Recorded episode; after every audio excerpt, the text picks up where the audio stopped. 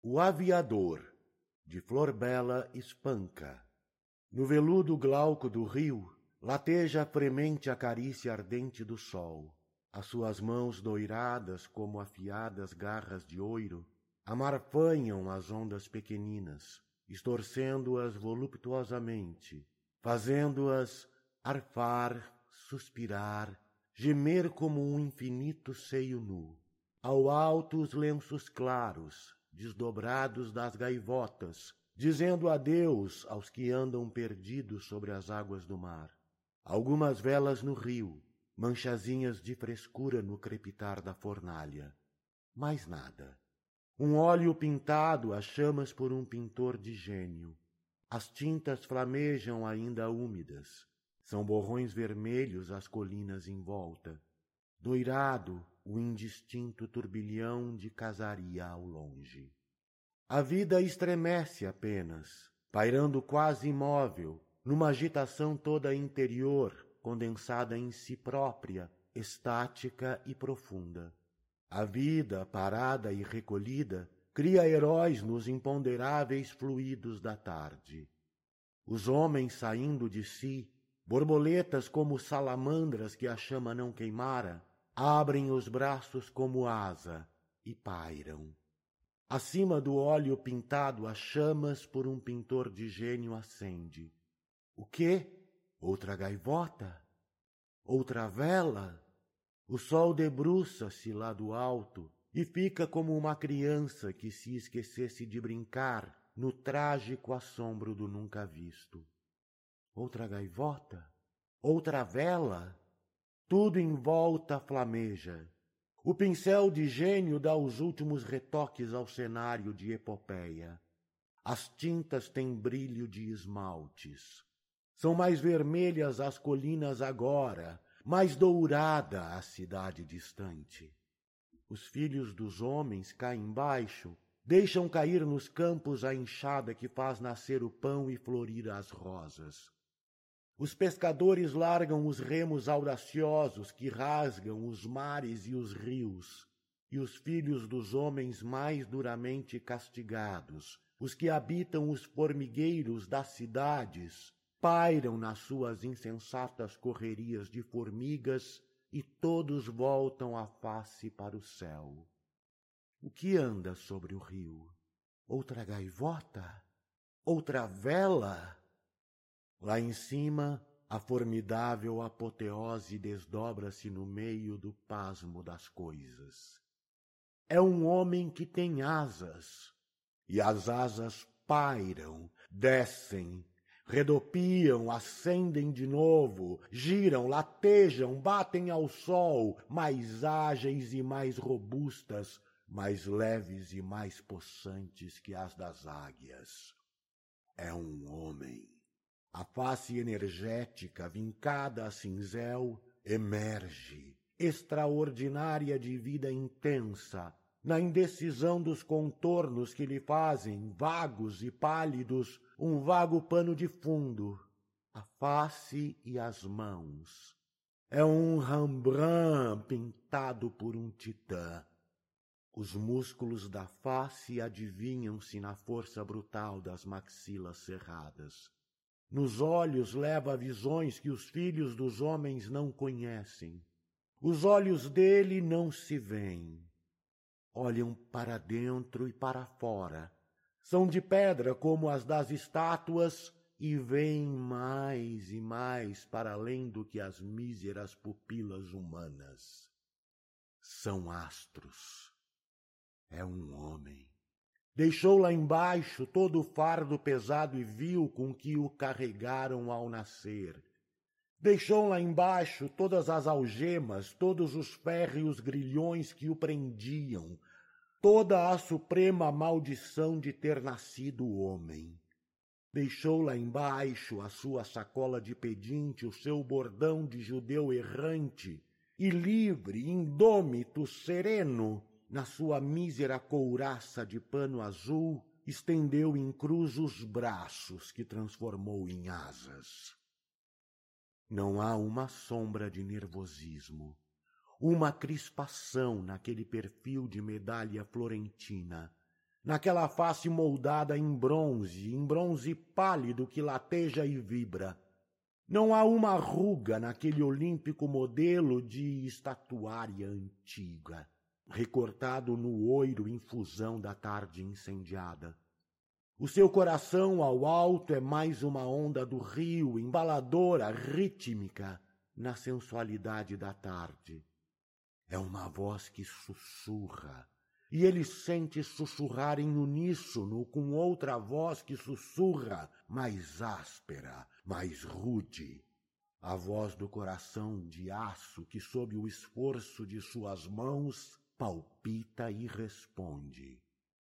O sol nasce mais ao alto, vai mais para além, tem agora um fulgor maior, e sobre o bronze vibrante das mãos, triunfantes, vai pôr a mordedura da sua boca vermelha. São brutais aquelas mãos, formidáveis de esforço, assombrosas de vontade.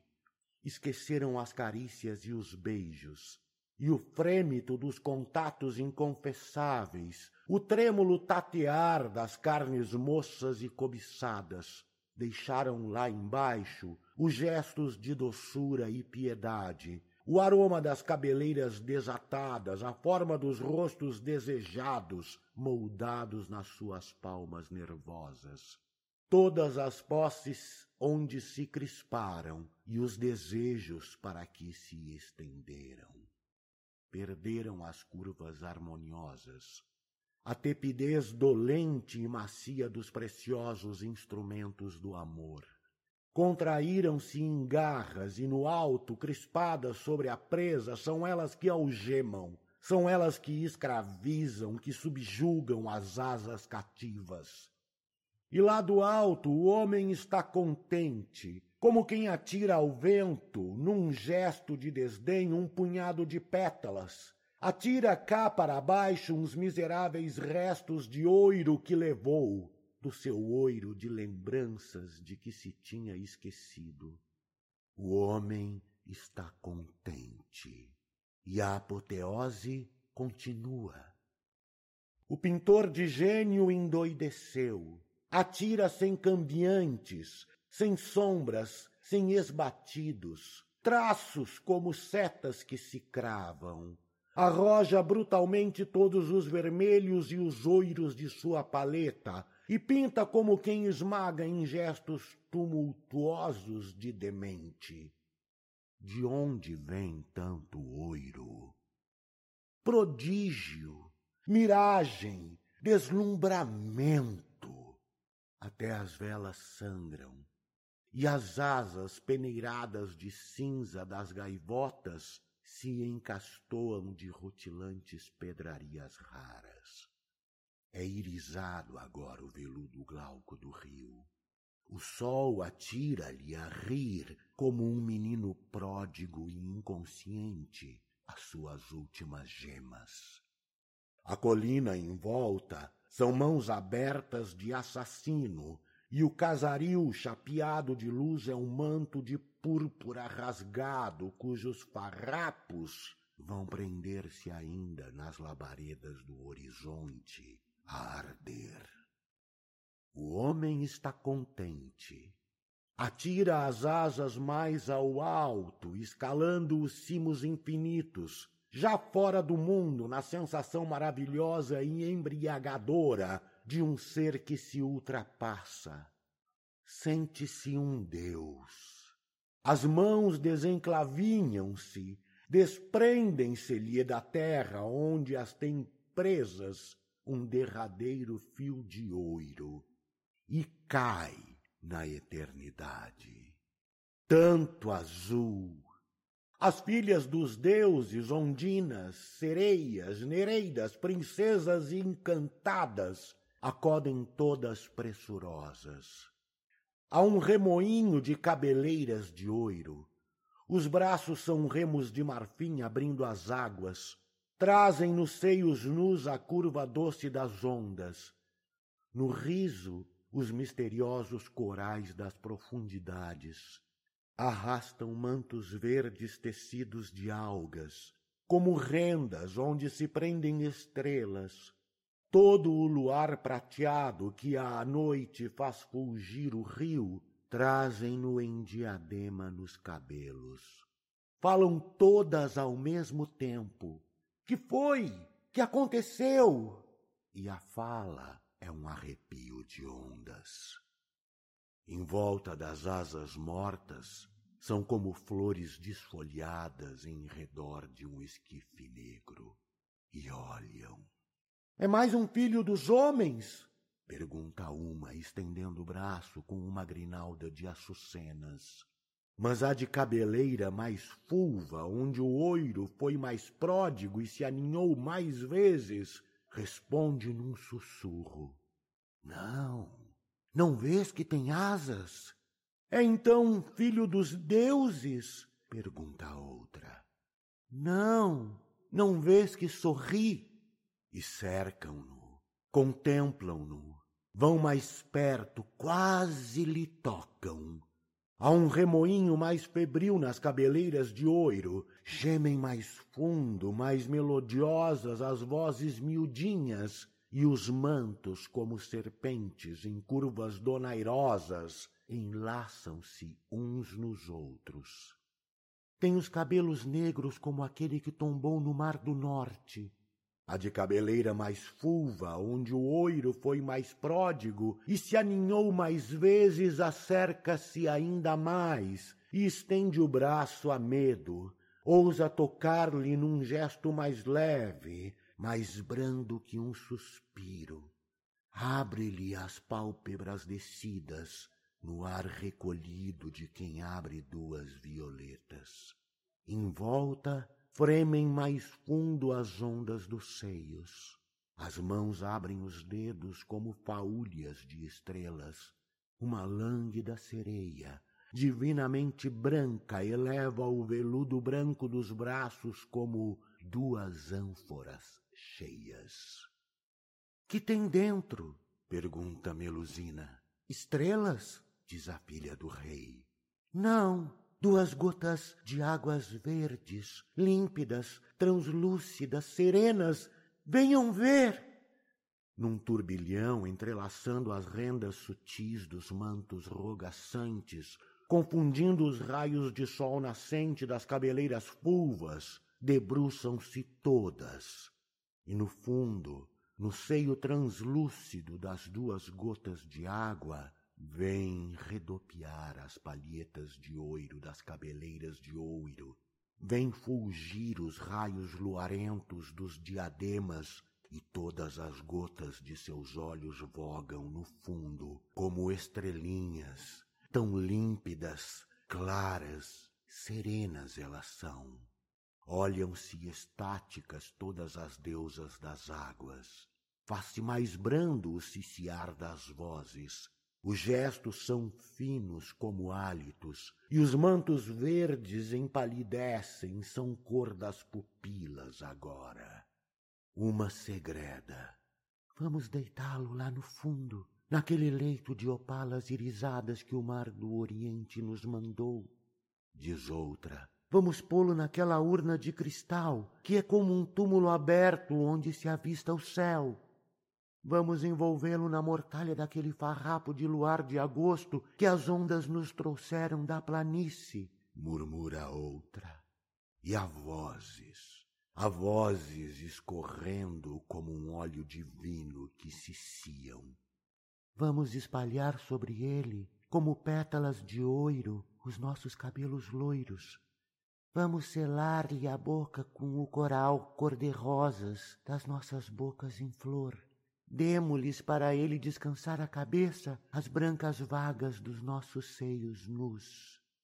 Para o deitar, eu sei de um sítio onde desabrocham, entre espumas de neve, rosas mais pálidas que as que eu tinha no meu palácio distante, diz uma filha do rei. Eu sei de um túmulo de areia onde a areia é de prata. Eu descobri a gruta onde as pérolas cor-de-rosa, onde fica a madrugada. As ondas ali não cantam, poderá dormir descansado. Levemo-lo para aquele berço em forma de caravela, que destas praias partiu e se perdeu no mar das tormentas. O frêmito das vozes fazia-se maré alta. As pálpebras violetas palpitavam.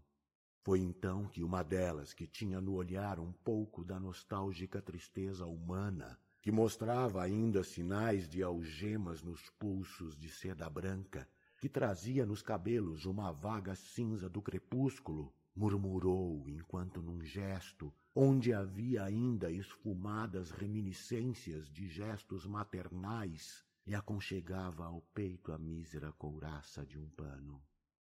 Deixemo-no Talvez lhe doam as asas quebradas. Silêncio.